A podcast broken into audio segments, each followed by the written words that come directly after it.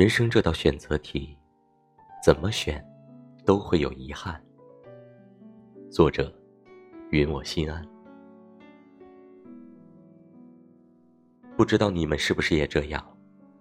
每当朋友聚会时，大家互相吐槽的话题，都少不了催婚这一项。身为九零后大军中的一员，相信大家深有感触。中国人向来认为，人一辈子是一定要结婚的。只有结了婚，才算真正成人；只有结了婚，你这辈子才算是有了着落，有了依靠。成家立业，是所有父母对子女的期望。父母如果认为你在工作上和生活上能力一般，他们能想到的就是找个能照顾你的人来代替他们照顾你，希望除了他们，能多一个人来陪你、疼你。相守度过这变化莫测的一生，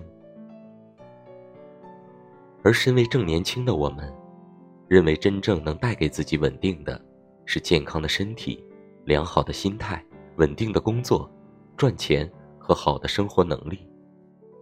婚姻对我们来说，并不能带来绝对的安定，但是很多父母却不这样认为。你知道吗？其实人慢慢长大。就是一个与父母逐渐分离的过程，无论是身心还是精神上，我们都需要学会断舍离，这样才可以帮助我们更好认清生命的真相，也才能逐渐变成成熟的个体。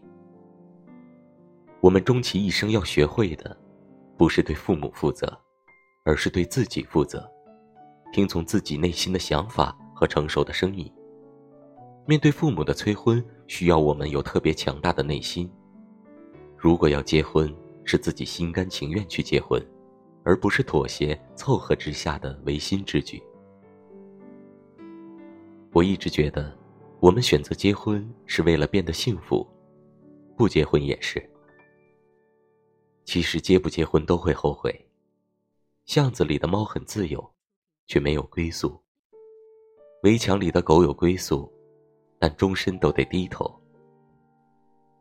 人生这道选择题，怎么选，都会有遗憾。